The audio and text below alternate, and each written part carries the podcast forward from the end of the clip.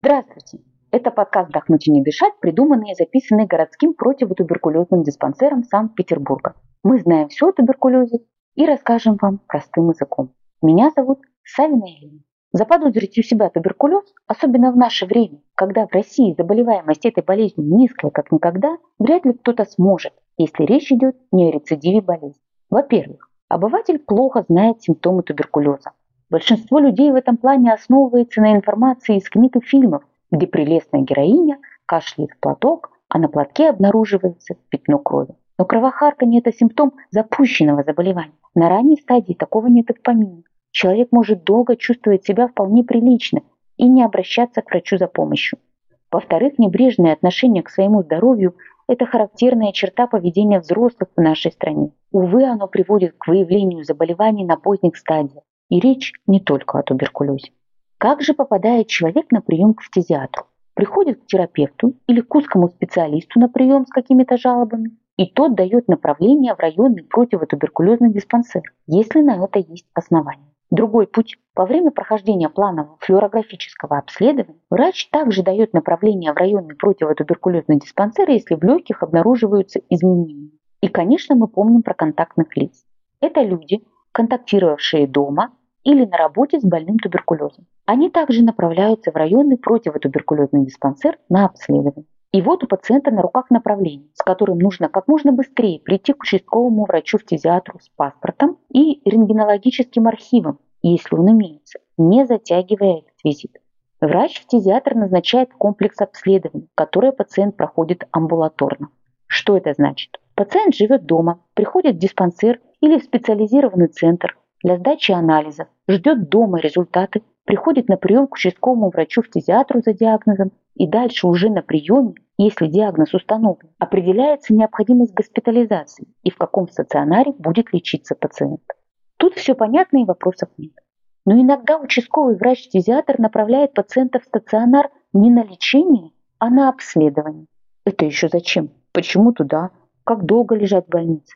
Эти вопросы моментально возникают в голове у пациента.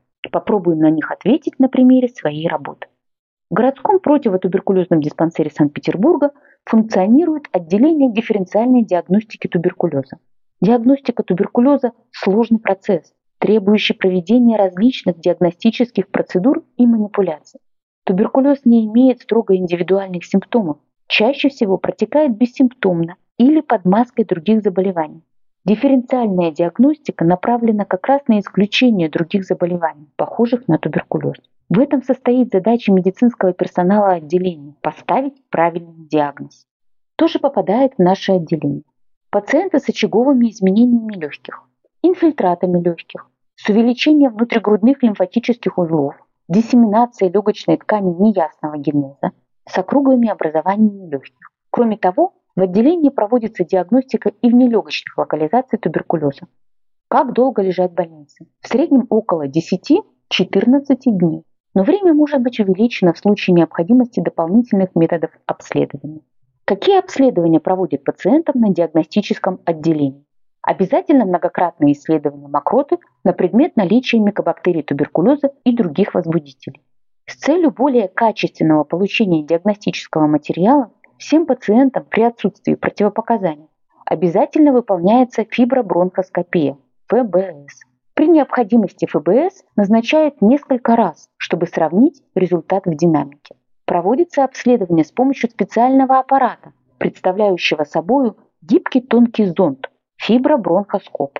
Данная методика безопасна, переносится хорошо и позволяет не только качественно собрать диагностический материал, Врач сможет буквально заглянуть в глубоко расположенные бронхи, увидеть все на своем мониторе, а также проведет биопсию, забор материала для исследования в лаборатории. Нередко можно услышать от пациента «У меня при фибробронхоскопии ничего не нашли. С чего же вы решили, что у меня в легких туберкулез?» Дело в том, что при фибробронхоскопии врач осматривает только бронхи. В легочную ткань, где чаще всего располагается само туберкулезное воспаление, он с помощью этого метода забраться не может. Но иногда болезнь распространяется и на стенки бронхов, что может увидеть доктор при процедуре. Кроме того, взяв материал из глубоко расположенных бронхов, часто из зоны, в которой располагается воспаление, Гораздо выше вероятность получить рост возбудителя, чем при исследовании от кашельной больным мокроты. В ряде диагностических случаев требуется дополнительное обследование биопсия легочной ткани, которая проводится также через фибробронхоскоп. Эта процедура проводится как и ФБР, но под контролем рентгеновского оборудования. Доктор через диагностический канал фибробронхоскопа проводит тонкие щипчики или иглу для получения участка патологических изменений легочной ткани, так называемая чрезбронхиальная биопсия легкого. Выполняется оно для гистологического исследования полученного таким образом образца ткани пациента. Звучит страшно, правда? Но бояться не нужно. Процедура сама по себе безболезненная, ведь легкие и бронхи не имеют болевых рецепторов, а значит боли при биопсии не ощущается. Различные методы исследования мокроты и смывов при ФБС могут выполняться как 2-5 дней, так и от 3 до 12 недель, что влияет на сроки постановки диагноза. Еще одним обследованием, проводимым на диагностическом отделении, которое не делают в амбулаторных условиях, является пункция плевральной полости. Показана она не всем пациентам, а только тем, у кого обнаружено скопление жидкости в плевре, особой оболочки, окружающей легкое. Пункция это прокол грудной клетки для того, чтобы взять жидкость из оболочек легкого и провести с ней диагностическое исследование. Процедура проводится под местной анестезией и безопасна для пациента. А вот компьютерная томография органов дыхания назначается всем, в том числе при необходимости несколько раз, чтобы опять же оценить результаты в динамике. Для поиска внелегочных локализаций туберкулезной инфекции а как вы, надеюсь, знаете, туберкулез бывает не только легких, но и других органов и систем человека, применяется фиброгастроскопия и фиброколоноскопия. Эти исследования назначаются не всем пациентам.